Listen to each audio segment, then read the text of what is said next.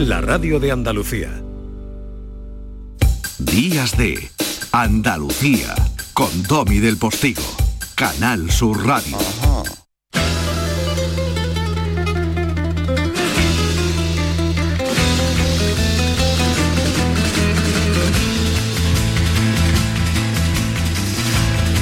Y se hizo, ¿verdad? Son las 10 y 5 prácticamente de la mañana de este domingo 15 de enero de 2022, con la sensación de estar empezando. Eh, siguiendo un poco eh, el ritmo de la música que suena de fondo, galopando por el año nuevo.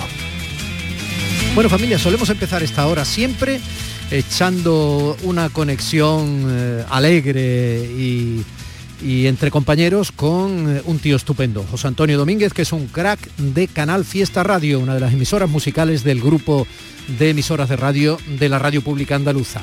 Y, perdón, ¿con quiénes está hoy? Bueno, pues mm, toses aparte.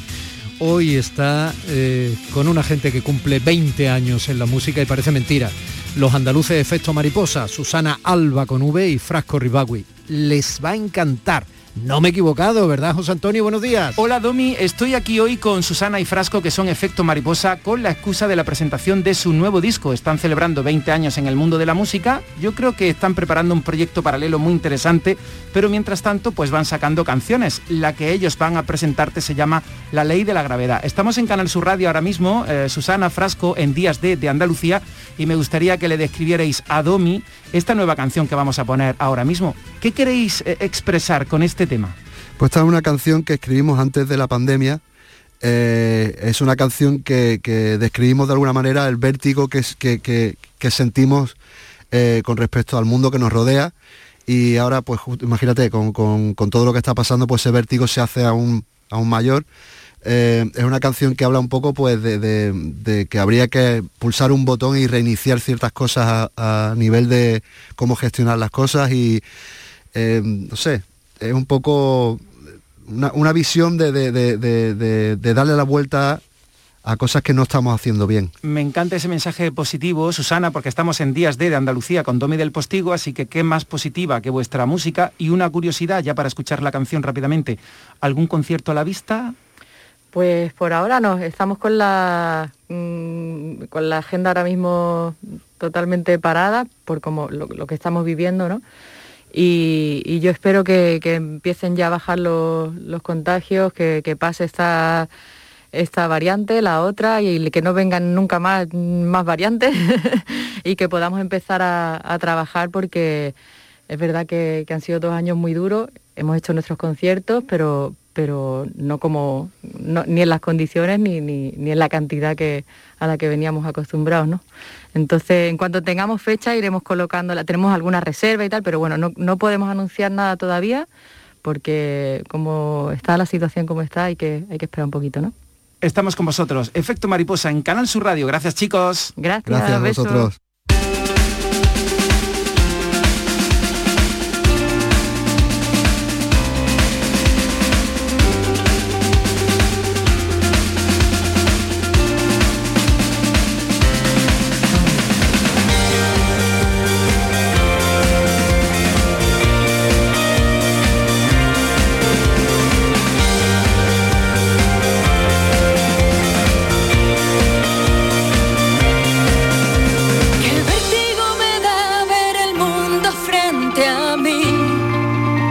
Inconfundible la estupenda voz eh, de Susana Alba. Eh, em, a ver, a ver, mm, efecto mariposa, eh, que ya saben que es eso de que ocurre una cosa en un sitio y esa pequeña cosa que puede ser el aleteo de una mariposa efectivamente puede acabar provocando en cadena en un sitio a miles de kilómetros otra circunstancia muy distinta. Bien, pues eso es lo que acaba de pasar ahora mismo que eh, nos hemos dado cuenta que lo que creíamos que era un meme simpático y divertido, fundamentado en ese oso polar que estuvo el pobre saliendo con la cabeza tronchada en la cabalgata de Reyes de, de Cádiz hace nada, obviamente, el 5 de enero, no es un meme. Y se lo voy a demostrar.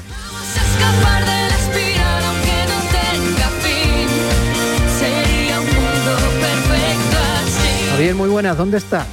Hola, buenos días. Pues en Sevilla estoy ahora mismo. Vale, Javier, te, voy a decir que te presentes como, los, como en la tele, ¿no? Cuando sale un concursante. Pues- eh, dime tu nombre, eh, tu profesión y por qué te estoy llamando. vale, vale, vale, vale, perfecto. Dímelo, dímelo.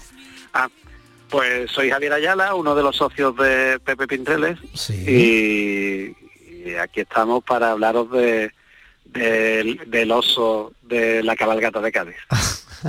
Bueno, vamos a ver, de antemano, Pepe Pinrele es una empresa y muy digna que además funciona andaluza que eh, personaliza y hace calcetines estupendos y a veces con motivos muy divertidos y muy peculiares, ¿no? Otros con motivos que puedan ser deportivos, futboleros, etcétera. Pepe Pinreles existe, que quede claro, porque hay gente que cree que Pepe Pinreles es una broma.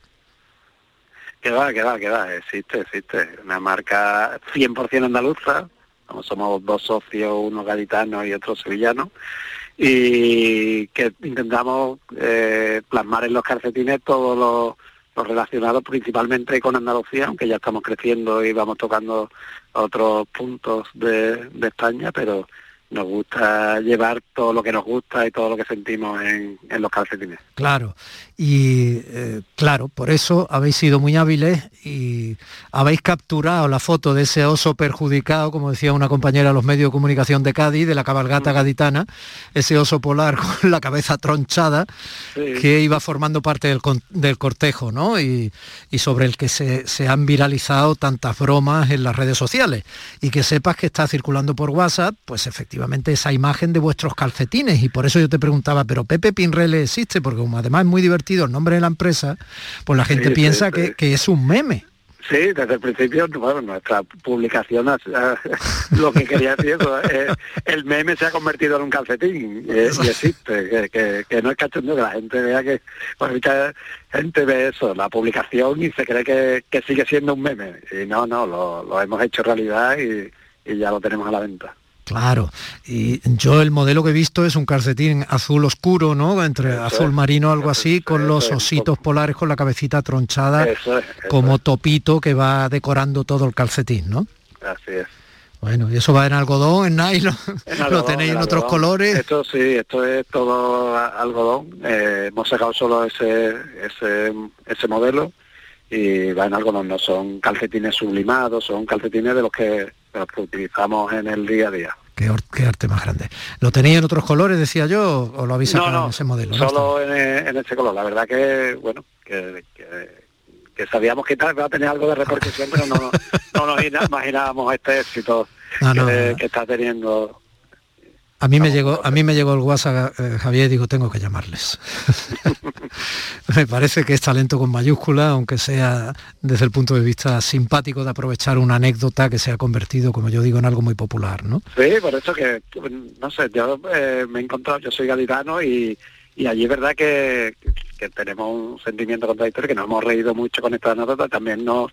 Eh, nos molesta un poco cuando miramos eh, más allá de las fronteras andaluzas, como muchas veces se intenta ridiculizar a, estas anécdotas que pasan, porque esto al final ha sido un llamémosle un accidente, no ha funcionado bien el, el ventilado del oso y se ha venido un poco abajo. Pero bueno, como a nosotros nos gusta reírnos también de, de nuestras cosas y, y eso yo creo que, forma parte de, nuestra forma de ser, ¿no? Reírnos siempre De, lo que nos ocurre primero, cuando muchas veces, nos reímos de lo de fuera, no, primero nos reímos de lo nuestro y de y, bueno, y este ha sido el caso y, pues bueno, pues esta anécdota tan, tan simpática de la cabalgata vamos, vamos a convertirla en un calcetín y mira hace muchos años aquí en la radio. hace muchos años que Andalucía en general pero sobre todo Cádiz a ver tiene un doble mérito. Y es que sabe reírse de sus propios males en este caso no es más que una anécdota simpática no pero bueno sabe reírse de sus propios males y además tiene el carisma y la virtud de hacer que todos los demás se rían con ella mientras está riendo. No de ella sino con ella. Eh, Javier, un abrazo muy grande y que Pepe Pinrele funcione como un tiro. Muchísimas gracias, muchísimas gracias. Tenemos mucha esperanza en este calcetín. Bueno, os he visto en internet, así que quien quiera comprar esos calcetines u otro de Pepe Pinrele, que entre en vuestra página y haga el pedido. Eso es. ¿Cuánto valen esos calcetines a todo esto? Pues ahora mismo, vamos, normalmente cuesta 9,69 el precio normal, pero ahora mismo estamos en rebaja con un 25% de descuento a 7,27. Pues ahora mismo me meto y voy a comprar uno. Un abrazo. Perfecto. Pues nada, un abrazo grande. Hasta luego, gracias. Días de Andalucía con Domi del Postigo, Canal Sur Radio.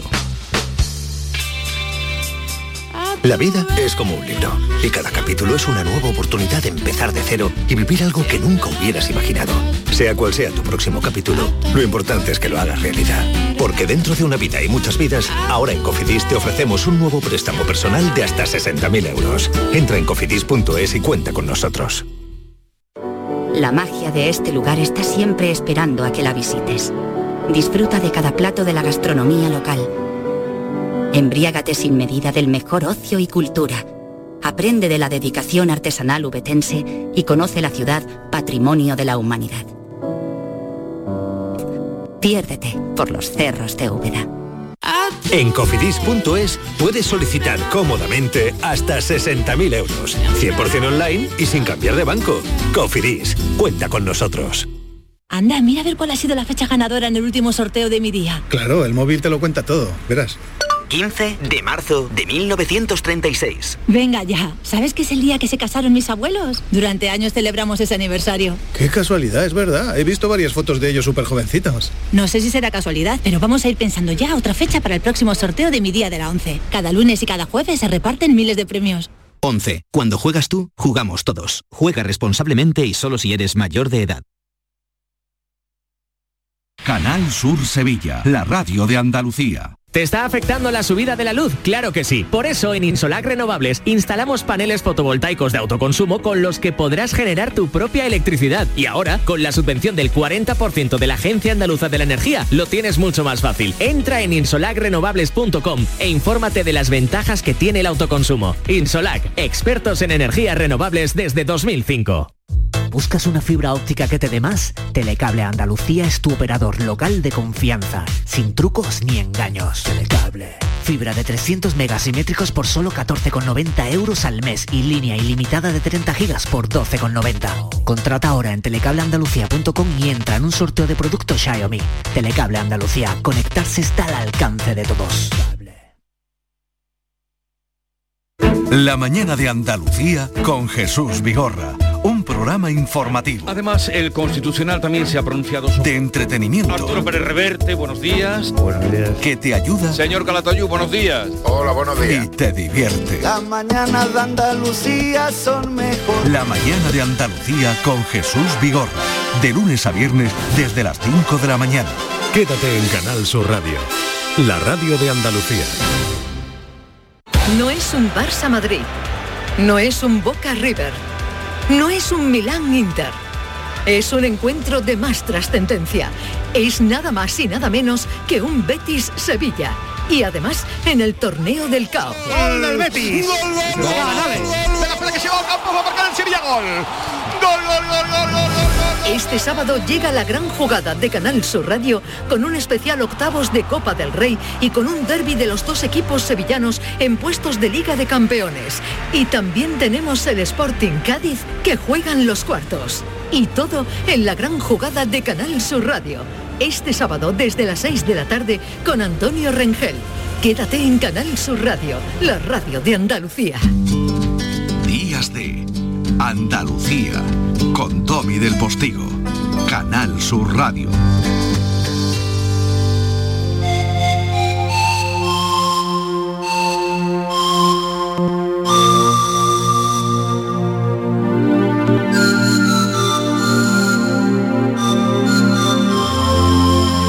Nos vamos a Sevilla, pero también nos vamos a Italia, también nos vamos a México, también nos vamos a Galicia, también nos vamos a Barcelona y en definitiva nos vamos al territorio de una mujer de cine que nos plantea una pregunta que si no nos hemos hecho deberíamos hacernos porque creo que además tiene mucho que ver con nuestro tiempo. ¿Qué hacemos mal, Liliana Torres? Gracias por estar aquí. Muchas gracias.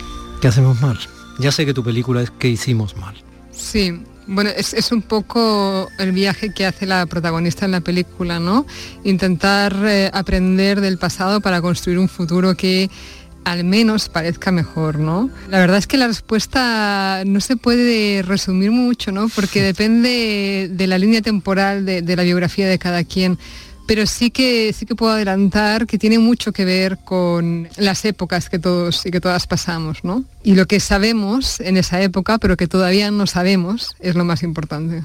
Pero la protagonista no eres tú. La protagonista soy yo, ciertamente. Pues queda muy brechtiano ese distanciamiento tan cuco, pero Porque es así, es un poco así, ¿eh? Em, desde el momento que, el guion salió de mis manos y empezó la fase de financiamiento y de lectura por parte de las otras personas, esa Lili que había en el papel era la protagonista. E incluso cuando hablábamos de ella, eh, en las fases de preparación y también luego se ha repetido en el montaje, hablábamos de, ella. muy bien, hablabas de ti en tercera persona. Sí, porque en realidad representa una parte de mí, y eso ya le haría tener una entidad separada ¿no? del todo, pero también y sobre todo hablamos de, una parte de mí pasada. ¿no?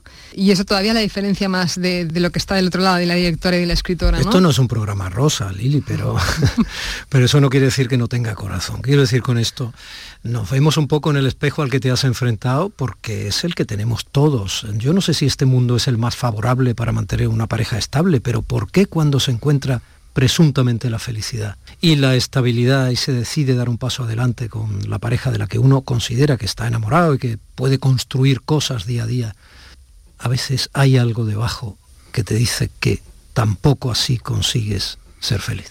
Bueno, primero creo que pasa por, el hecho tal vez más superficial es que no nos planteamos si la forma de estar en pareja es la forma que nos conviene.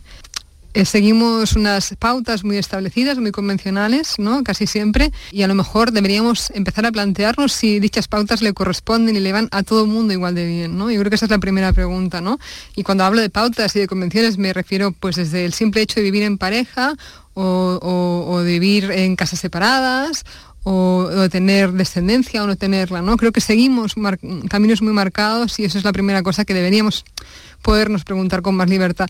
Pero también, eh, y esto es, algo que se ha repetido desde siempre, pero creo que no le hacemos suficiente caso, suficientemente caso y tal vez no lo vemos en la profundidad que requiere es realmente convivir en pareja y abrirse a la vulnerabilidad y estar con alguien más requiere eh, tener internamente un mundo más o menos, más o menos conocido y más o menos sano o tener la voluntad de sanarlo en pareja, que también es una posibilidad.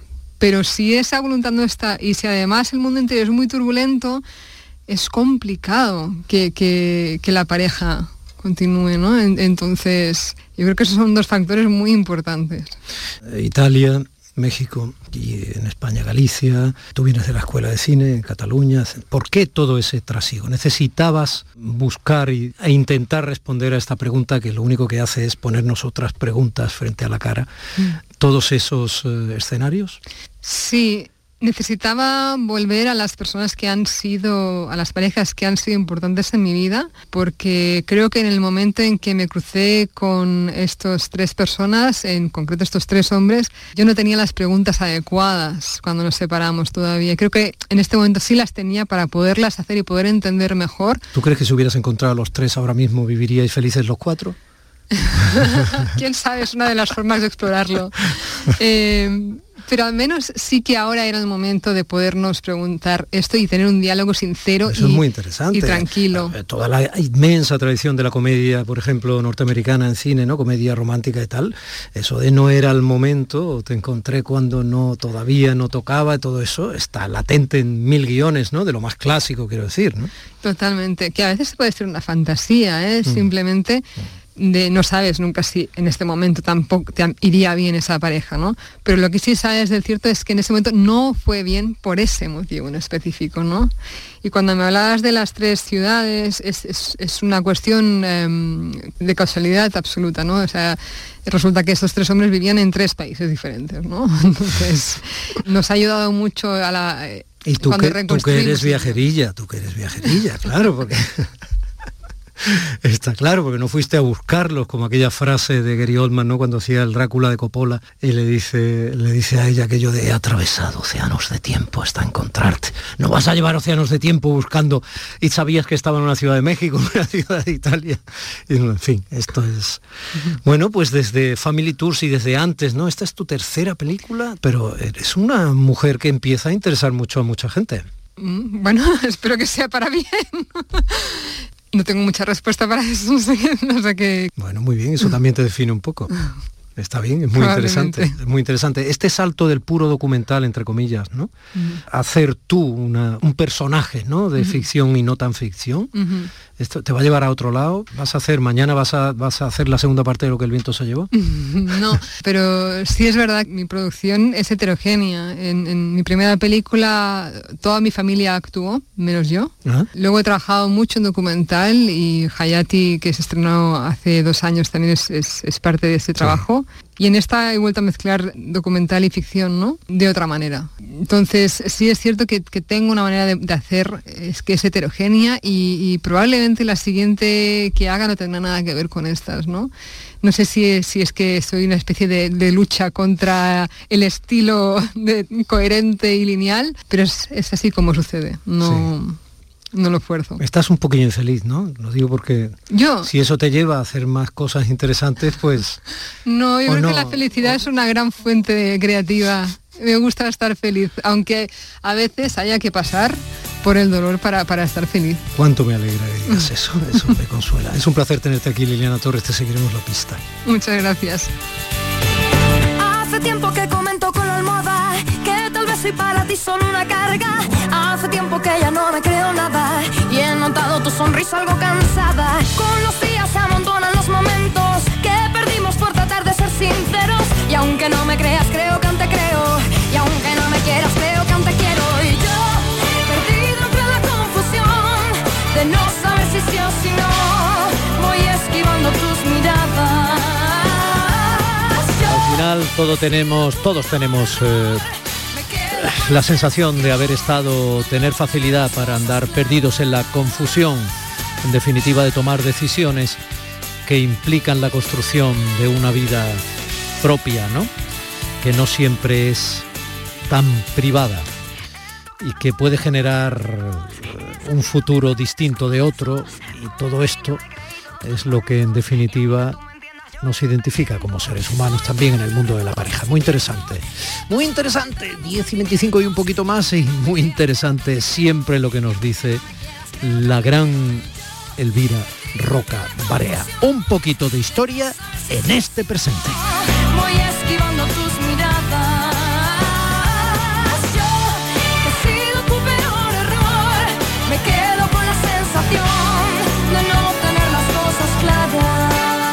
Ahora sí que vamos a hacer historia. En este mismo momento del programa nos trasladamos a 1362. Toma ya. De tacón estamos en el siglo XIV. Vamos a ponerle un poco tono del siglo XIV. Siglo XIV. ¿Y qué ocurrió? Madre mía de mi alma, lo que ocurrió. Estoy seguro de que usted no lo sabe. Historia. Ni blanca ni negra.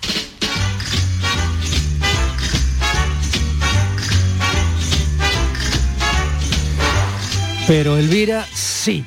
Doña Elvira Rocabarea, buenos días. Hola, muy buenos días. ¿Qué tal la puesta de enero? Bueno, mm, bien, dejémoslo en bien, ¿no? Yo soy de esos amigos correctos que no cuentan cuando les preguntan. Bueno, esa es una actitud muy prudente. Sí, porque es verdad, ¿eh? Cuando te encuentra alguien y dice, ¿qué tal? ¿Cómo, está? Y va y te lo cuenta. Felipe González en una entrevista donde le preguntaron cómo estaba, dijo, bien, sin entrar en detalles. Sin entrar en detalles, eso es. pues ahí está. Frase afortunada, sin duda alguna. Elvira, ¿de verdad pasó lo que pasó? ¿De verdad aquella tormenta arrasó prácticamente medio continente europeo, al menos una zona importante? Pues sí, fue una catástrofe climática, una gran tormenta oceánica que se conoce como segunda inundación de San Marcelo los días de hierro fueron, empezó el día 15, duró el 16 y el 17 fueron los tres días eh, más terribles, ¿no? Y estamos en enero del año 1362. Y esta tormenta oceánica eh, afectó a las zonas eh, costeras del Mar del Norte, fundamentalmente Alemania, Inglaterra, Países Bajos, también Dinamarca, y se calcula que, produjo entre 50.000 y 100.000 muertos y cambió realmente una zona de costa, bueno, la modificó de una forma mm, muy visible que, que, todavía se puede ver, ¿no?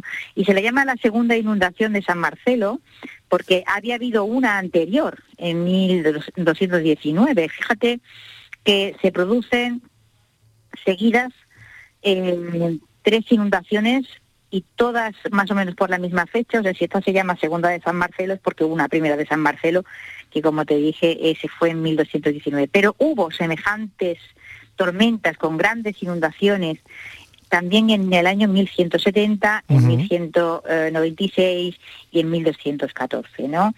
Eh, ¿Qué sucedió? Bueno, pues eh, la tormenta marina eh, arrasó las zonas de costa hasta tal punto que hubo eh, ciudades que desaparecieron. Sí, porque cuando, decimos arrasó es arrasó.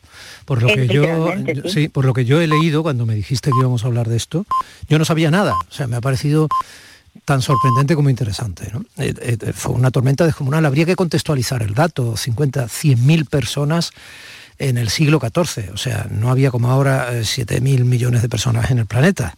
Estamos hablando... Que tener en cuenta que todo es un pueblo de mil habitantes en una ciudad. Era tremendo, claro. Era, o sea, estamos hablando de una devastación demoledora. Absolutamente demoledora. Tú fíjate, el, el Runhol, por ejemplo, que en, en, Frisia, entonces esto formaba parte de Dinamarca, ahora está en territorio alemán, que era una gran ciudad, es decir, que sobrepasaba se cree los 2.000 habitantes, desapareció sin dejar rastro. Eh, bueno, y, generó un montón de leyendas, como pues, dicen todavía en la comarca que, de vez en cuando se oyen las campanas de Rumhol sonando en, el agua, ¿no? Eh, realmente no había mm, forma de defenderse de esto. Es decir, a pesar de los diques y a pesar de, que había ciertas infraestructuras, no había capacidad técnica para poderse defender de una tormenta del mar que empujaba agua en cantidades que hoy mismo resultaría difícil luchar contra esto y, inimaginable. Y luego fíjate todo lo, que es eh, esta parte de los Países Bajos que se llama Zwinterse, ¿no? el mar, mar del Sur, que es una zona baja, que afecta, bueno, digamos, son como unos 300 kilómetros de... Vamos a ver, para que nos ubiquemos, una cosa como el Mar Menor, o sea, hmm. una especie de mar hacia el interior, una zona baja, con agua salobre, o sea, salina, mm, con, y agua dulce también, con una boca de unos 50 kilómetros, esta, esta mm, zona de, de los Países Bajos quedó completamente modificada y se generó una zona de, de, humedal, de humedal de agua salobre y dulce al mismo tiempo, de unos 5.000 kilómetros cuadrados, o sea, hablamos de una gran cantidad de terreno, que, eh, que a partir del siglo XIX eh, bueno, todos conocemos esta, esta política de, infraestructura de diques, que empezó a, intentar aislarla del mar para, para protegerla y al mismo tiempo de secar las zonas que no eran demasiado, bueno, esto tenía, por, por en algunas zonas era, era un metro, un metro y medio, llegaba hasta tres, cuatro metros de agua, pero no más profundidad. Y, bueno, pues de ahí, de, esos, de, esa área de unos 5 kilómetros, se ha conseguido eh, secar y poner en uso, digamos, pues eh, lo que se llama Flevoland, la región de Flevoland en los Países Bajos, eh, en torno a 1.500 kilómetros cuadrados, donde viven ahora mismo unas 400.000 personas. ¿eh? 400.000 personas que, que habitan en una zona que ha sido arrasada por el mar en, en varias ocasiones de la historia y que eh, viven con seguridad a cuenta de estos, de estos diques gigantescos que la aislaron del mar primeramente eh, ese era el objetivo, o sea, separar esta zona del mar y luego desecarla con los molinos de viento que todos asociamos a los Países Bajos, ¿no?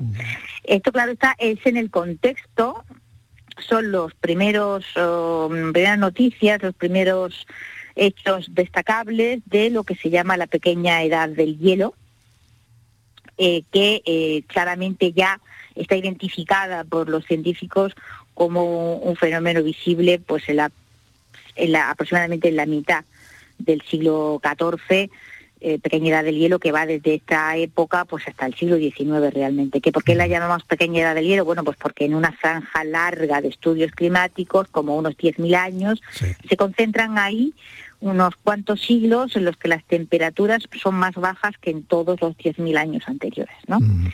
Eh, ¿Y qué es lo que provoca esta pequeña edad del hielo? Bueno, pues debemos decir que no lo sabe nadie. Es decir, ¿por qué por qué eh, bajaron las temperaturas, por qué eh, se produjeron estos fenómenos, se le ha achacado al niño.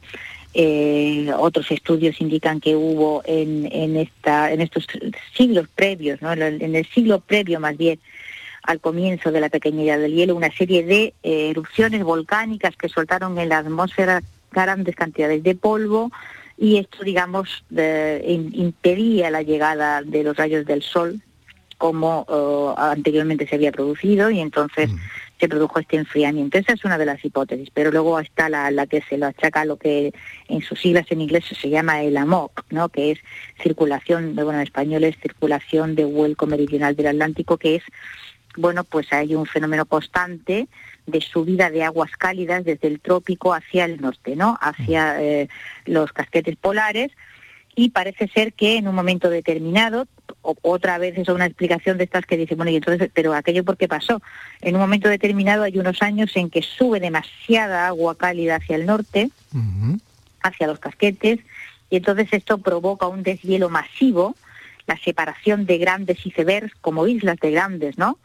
Y bueno, de hecho, bueno, cuando eh, la Gran Armada de Felipe II la, y, aquel periplo por la zona del Mar del Norte, una de las cosas que describen los marinos que, que iban en, aquellos barcos eran aquellas eh, enormes masas de hielo flotando por el Mar del Norte. Y esto, baja, esto hizo bajar la temperatura del mar de una forma muy, muy brusca, y provocó también un colapso en esa circulación, ¿no? Esta es otra de las explicaciones. La realidad es que saber lo que sabemos, pues es que, por ejemplo, el Támesis se lava un día sí, otro no, y el de en medio, y, hasta el punto de que, de que ya se institucionalizó una cosa que se llamaba las ferias del hielo, que era una feria comercial que se... Eh, eh, que se montaba sobre el Támesis helado. O sea, ya se esperaba que llegara el invierno, a que el Támesis se helara y se helara de forma tan sustantiva que, que encima del Támesis se montaba una feria y también tenemos conocimiento eh, por, por documentos de que, de que nuestro Ebro, nuestro Ebro, se lava.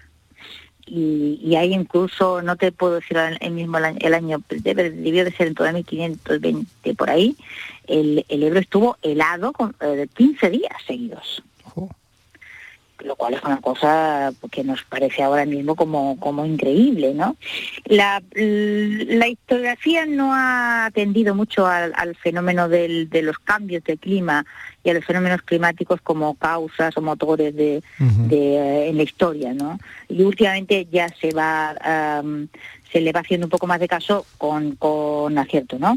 Y en el caso este de la pequeña del hielo, bueno, pues eh, mm, ha habido una tendencia a fijarse solamente en los efectos que esto ha provocado en la Europa del Norte. Claro, evidentemente las, las inundaciones del tipo de inundación de San Marcelo y otras afectaron a la Europa del Norte, eh, pero también afectaron a la Europa del Sur.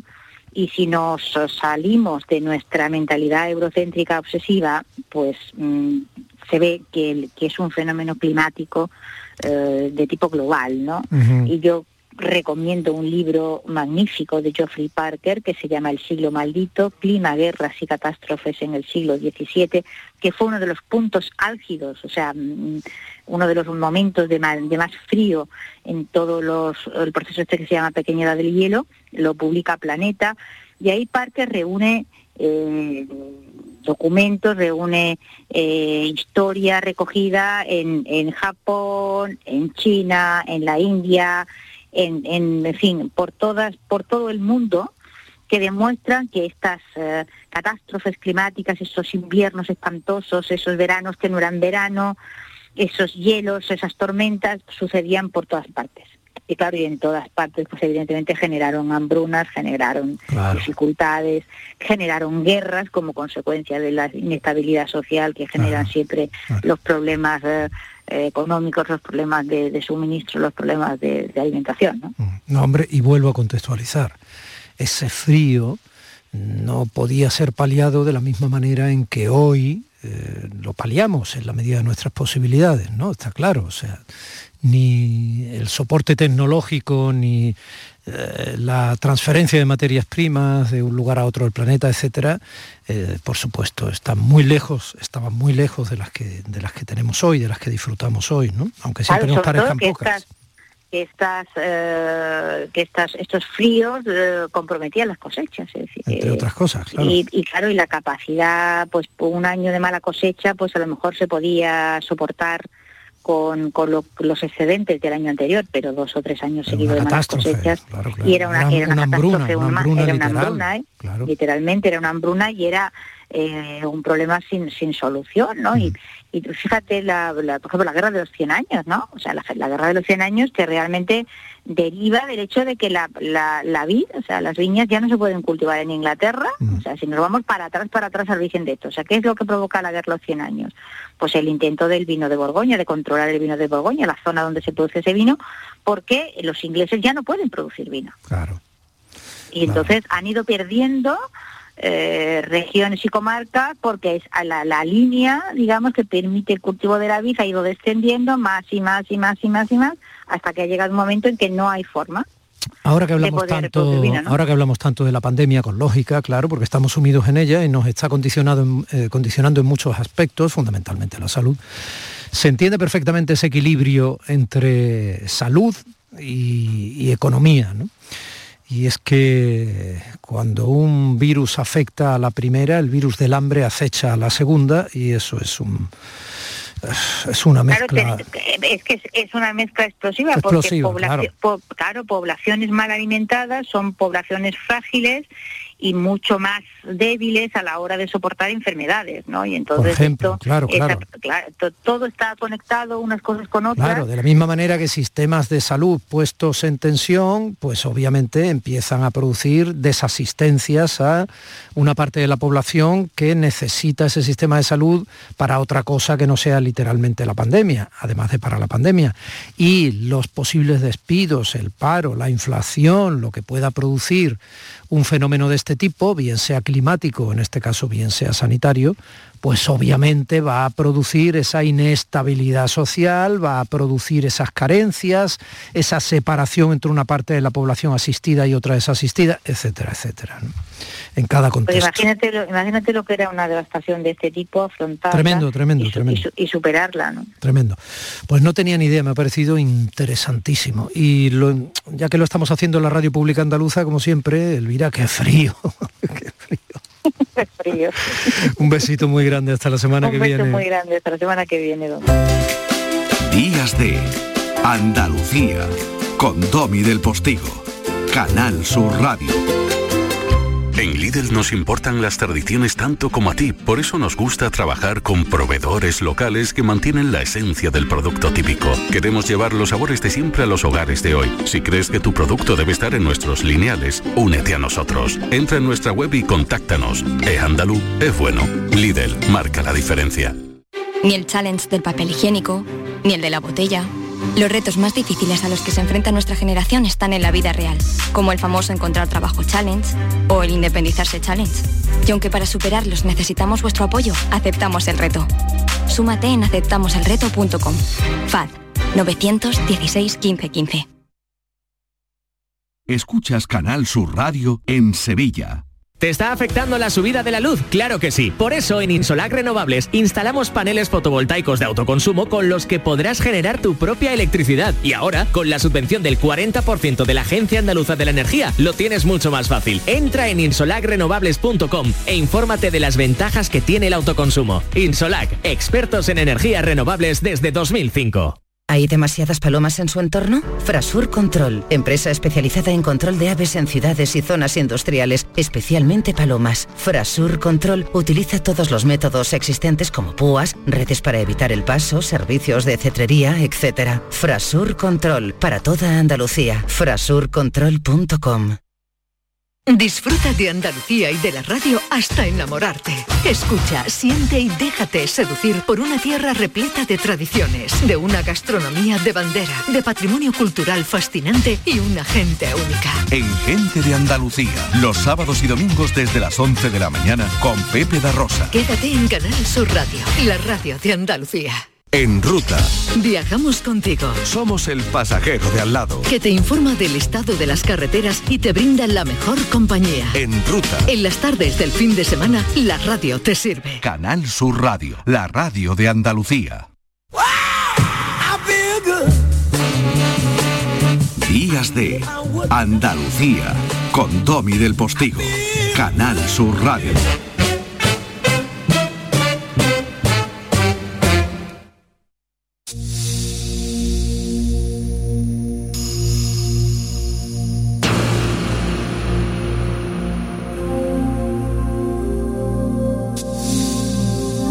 Este artículo de Chani Rodríguez, que estuvo aquí en el programa para presentarnos su última novela, Los Últimos Románticos, esta chica vasca de origen andaluz, de familia andaluza, mm, le gustaría muchísimo a mi amiga Isa.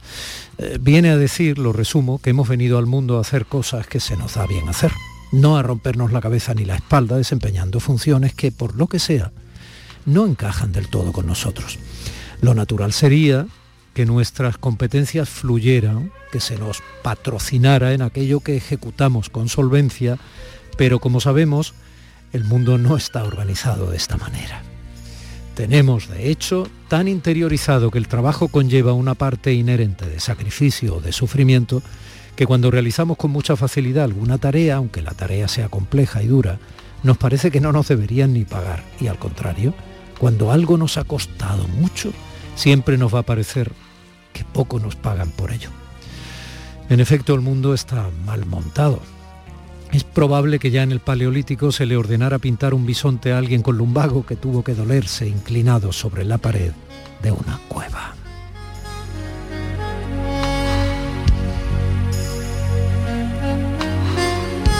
Tanto se torció el asunto de las competencias que nuestra sociedad ensalza la idea de no tirar la toalla nunca. La constancia es, sin duda, una cualidad muy importante, pero afanarse en metas que se nos atragantan tampoco parece la mejor opción. Reflexionar con tranquilidad y con honestidad sobre nuestras aptitudes y en un momento dado decidir que vamos a tirar por otro lado no debiera considerarse de ningún modo tirar la toalla, sino una victoria de la lucidez. Sucede algo parecido con las relaciones personales algunas no fluyen, no lo hacen en absoluto y por muy interesante que nos parezca la otra persona, también conviene dejarlo. Ramón Eder lo resume muy bien en el siguiente aforismo. Existe un tipo de generosidad que consiste en regalar nuestra ausencia.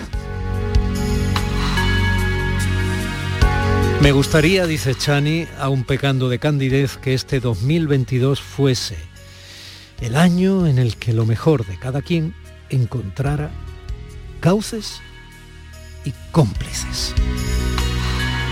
Familia, desde aquí, desde estos días de, de Andalucía, en Canal Sur Radio, brindamos por ello. Cristina en la red.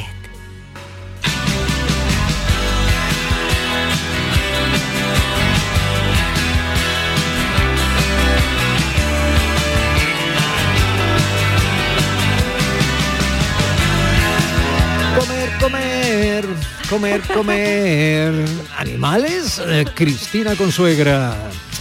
Buenos días. Me quedo con lo que acabas de decir, el mundo está mal montado. Esa sí, es la clave. Sí, bueno, esa puede ser la clave, ¿no? De todas maneras, fíjate si llevamos años de mundo y no hemos conseguido desmontarlo para montarlo de otra manera. Eh, mi querida ingeniera química. Es muy interesante que seas ingeniera química hoy, no solo gestora sí, cultural. Sí, sí. Si yo, te- por ejemplo, te, así una pregunta. ¿Qué es el bienestar animal? Así, ¿no? Animalicos que estén bien, que se sientan bien. Yo te voy a hacer otra pregunta. Yo te voy a hacer otra pregunta. Vamos a ver, eh, ha sido noticia esta semana y me parece una noticia importantísima a la que se le ha dado más cobertura anecdótica probablemente. que- Totalmente. bueno, espérate que te diga que No, pero yo es, ya, ¿sabes que no voy a hablar de la de las Soy. Géminis, no puedo, no puedo. Ah, pues me he Pero no- colado. no os puedo hablar a Me las he dos. colado, me he colado. Claro, no os puedo hablar a las dos. Vamos a ver la noticia de eh, que a un hombre se le ha puesto un corazón de cerdo y ha salido adelante. Por Pero no ahora es un éxito. no Pero me- espérate, espérate, espérate, espérate, no voy a mezclar. Es lo mismo. Yo te pregunto. eh, bueno, mañana te van a hacer un, un trasplante de corazón, te van a poner un corazón de cerdo. Han pasado unos años y eso es algo absolutamente controlado ya, Sí, fantástico sí, y funciona muy bien. El corazón de cerdo modificado, el laboratorio, genéticamente y todo lo que tú quieras. Vale. Y ahora, y ahora yo te diría, ¿el corazón de cerdo quieres que sea mm, de cerdo de campo, de cerdo de pasto, de cerdo de, mont- de montería? Me gustaría que fuera de un cerdo que haya eh, que tenga bienestar animal. ¿Qué es el bienestar animal? Y para evitar polémicas, porque en este tema es verdad que ra- o sea, rápidamente se, se arma todo el follón, como se dice coloquialmente, se nos van todos los guarros con este tema. Según el Código Sanitario, para animales terrestres, un animal está en buenas condiciones de bienestar si está sano, cómodo, bien alimentado, en seguridad y puede expresar formas innatas de comportamiento y si no, y si no puede, sensaciones desagra- y si evita desa- sensaciones desagradables de dolor, miedo o descanso. ¿Evita es el diminutivo de nombre propio? Sí. As known as, acá.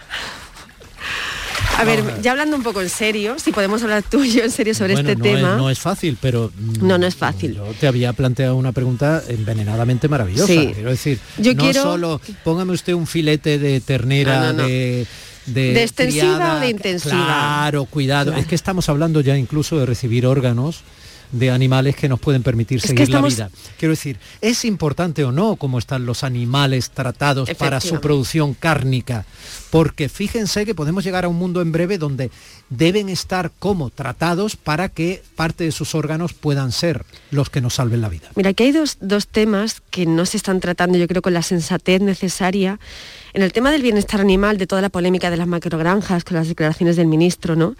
Aquí hay dos asuntos que el problema es que se mezclan continuamente y no se... Separemos la confrontación política a la que, a la Efectivamente, que ya aquí- estamos acostumbrados. y ya efectivamente, sabemos, aquí, ¿vale? desde luego, ni El tú- ministro mm, quizá no haya actuado como ministro, bueno, pero lo que ha dicho obviamente no es ninguna Disparate, ningún disparate, efectivamente. Un ministro quizá no deba actuar así y lo que tenga que hacer sea llevar al Parlamento cómo está la legislación al respecto, cuáles son las macrogranjas en España, qué sería lo ideal, eh, qué pasa con los purines, eh, qué pasa con la calidad de esa lo que tú quieras.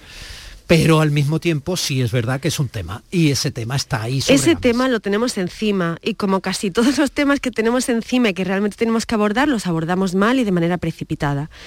Cuando se habla de bienestar animal, hay dos asuntos que se entremezclan continuamente. Una cosa es la ética animal, que aquí hemos hablado en alguna ocasión, hemos deslizado lecturas, hemos recomendado lecturas, para quien quiera saber, para quien tenga esa mirada curiosa, ¿no? Es decir, la ética animal es reconocer que hay otros y otras en este mundo, otros seres vivos, los animales no humanos, y que nosotros tenemos obligaciones con ellos. Esto es así. Eh, y después está el tema de la salud pública y la sostenibilidad, que es donde yo creo que hay que explicar bien las cosas, porque es un tema de salud pública. Como bien estabas diciendo, eh, las macrogranjas, eh, la ganadería extensiva, eh, bueno, es algo... Ganadería intensiva. Eh, intensiva, perdón, la ganadería intensiva. La extensiva es aquella que, digamos, permite al ganado eh, no estar encerrado continuamente y permite que salga y aparte el volumen de- del ganado es, eh, bueno, considerablemente menor en comparación con la De hecho, extensiva. los alimentos tienen unos códigos que nos informan de cómo ha sido esa Efectivamente. crianza, incluso los huevos. Es decir, Efectivamente. cuando compramos un, Efectivamente. un paquete de huevos de gallina, por ejemplo, ahí en esos códigos nos dicen si son aves de corral, si han estado estabuladas solo en jaulas, si tienen más, más espacio, cuál ha sido su alimentación, etcétera. Efectivamente. ¿Por qué? Porque importa. Al margen, al margen de, de si nosotros debemos que yo creo que sí, porque es mi postura, proteger a los animales del sufrimiento del dolor, eh, porque bueno, es algo que está yo en la propia carrera, lo que decías, eh, porque ya es, otra vida, es otra Cristina, yo no me acuerdo, pero sí recuerdo una asignatura que me marcó especialmente, que es aquella en la que explicaban las condiciones en la que se trata eh, pues al, ganado, las gallinas, por ejemplo, ponedoras que están permanentemente en jaulas, encerradas, con luces, para que no descansen. Entonces, al margen de que yo creo y considero que tenemos la responsabilidad de proteger a los animales no humanos y no causarles un sufrimiento innecesario. Otro día podríamos abordar el tema del maltrato en los festejos populares para no mezclar todo, porque se mezcla todo pero para mí es una cuestión de sostenibilidad y salud pública. No es lo mismo alimentarse de una carne de, un ganado que disfruta del aire libre, que, está más relajado, que no está estresado, eh, que ingerir carne que permanentemente se le está inyectando también antibióticos, porque son animales que generan muchísimas infecciones por las condiciones en las que están eh, siendo explotados. ¿no? Eh, al margen de eso, hablemos de la sostenibilidad. Hablemos, por ejemplo, de lo que cuesta producir un kilo de carne eh, vacuna. Son 15.000 litros de agua. Esto no no se cuenta correctamente. La siguiente crisis que vamos a tener, que ya tenemos en el caso de Andalucía encima, es la falta de agua. Cuando dices 15.000 litros de agua, no puedes dejarme esa cifra ahí tirada. bueno, son, mira, contextualizarme 15.000 litros de agua. 15.000 litros, un kilo de carne, es decir, en el todo el proceso de eh, bueno pues de eh, explotación de eh, bueno pues matar al animal y producir ese kilo de carne vale eh, en, comparación con, eh, con, otras industrias. En, eh, todo caso, la sostenibilidad, por ejemplo, del agua que se utilice dependerá del lugar donde está ubicado, que haya agua o no en ese lugar. Como, bueno, la cuestión es si nos podemos permitir Claro, el problema es que no hay cosas que todavía no nos entran en la cabeza, es que tenemos, lo has dicho tú al principio cuando estabas leyendo el artículo de Chani, el mundo está mal montado, o dicho de otra manera, el mundo lo tenemos montado eh, ahora mismo de tal manera que es insostenible para la vida. Esto lo hemos hablado tú y yo muchas veces cuando hemos hablado con, pues pienso en Luis Quevedo, ¿no? Otros científicos que a lo mejor han pasado por Si estamos en lo fundamental, estamos de acuerdo. Y tanto tú y yo mm, comemos carne, quiero decir, no somos veganos. Otra cosa, otra cosa es que la carne forme parte fundamental de nuestra... Efectivamente. Pero que además no están ustedes escuchando a, personas que son veganas, que son absolutamente eh, respetables, y yo no voy a entrar en eso, ¿no? Pero pero veganas o vegetarianas. Sí, bueno, sí, que hay muchas calificaciones, pero, pero está claro que eh, en todo este trasunto tenemos una deriva de desconocimiento por un lado, de manipulación informativa por otro. Y de inercia. De inercias, inercias que no nos podemos quedar en las etiquetas ni de quienes defienden que la ganadería es magnífica y que la intensiva incluso llegan a decir en algunos casos que puede ahorrar recursos aunque te sorprenda. Bueno. ¿Vale? Ni de quienes obviamente consideran, consideran que los animales son como hermanos con quienes podemos hablar cada noche antes de dormir. En todo caso, en todo caso Tú habías traído una primera canción de los Smith y has traído esta segunda. La de los Smiths era Meat is Murder. Sí, porque sabéis que Morrissey es un militante... Vegano iluminista. Sí, que en sus conciertos además no permite que se sirva ningún tipo de... Bueno, es respetable, es respetable. Solo hace el amor con vegetales. Bueno, dicho esto, es que alguna me hace mucha gracia también porque... Bueno, hay muchos humanos que son vegetales cuando hacen el amor. ¿eh? Totalmente, estoy totalmente de acuerdo contigo. Siento, siento que lo hayas constatado en vida. No, quiero decir, ¿por qué nos quedamos siempre los mamíferos y no hablamos, por ejemplo, de los peces, porque claro, cuando uno se va a pescar, bueno, vamos a ver, tú lo terrible vamos a ver, pero no, mezclemos, vuelvo a decir, no mezclemos, porque hay, una cuestión de sistemas nerviosos evolucionados, sistemas nerviosos no evolucionados, raciocinio, conciencia, o sea, aquello que aquello que Cambridge dijo hace eh, hace poco de reconocer que animales no humanos como los elefantes. No sé yo, perdona, recuerda que Jokovic dejó escrito en sus redes que si miras al agua, el agua te responde, o sea que Sí, pero Vamos a ver, seamos rigurosos en el debate. Por ejemplo, ¿no? si queremos este tema. Eh, los delfines sabemos que cuando pierden una cría... Eso es un mamífero también. Es un mamífero, un mamífero, obviamente. Por eso quiero... Eh, te, te, he llevado al agua directamente, ¿no? O sea, por ejemplo, un delfín llora eh, ante, eh, ante la pérdida de una cría. Es decir, esto no es algo iluminado, que es que yo haya visto ballana y haya visto un delfín y me de repente diga los delfines... No, es la comunidad científica quien avala y quien reconoce que hay animales como los elefantes, como los delfines o como los primates que tienen sentido de la justicia, sentido de la otredad y sentido del vínculo con los suyos. Este tema también deberíamos en algún momento abordarlo con seriedad, porque insisto, yo no quiero un Blade Runner, o sea, yo no quiero un mundo para mi hija ni para tus hijos en el que no queden especies animales o vegetales. Yo quiero un mundo sostenible y bello.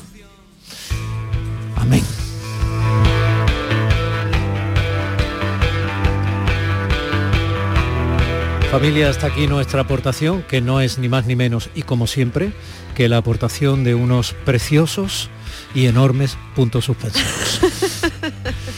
No has venido hoy vestida de pantera, quizá porque íbamos a hablar de las macrogranjas. Familia, son casi las 11 de la mañana, les dejo en las formidables manos radiofónicas de ese pedazo de tipo que es Pepe da Rosa, acompañado de la gran Ana Carvajal y su gente de Andalucía, después del boleto informativo. Gracias, hasta mañana. Domi del Postigo en Días de Andalucía.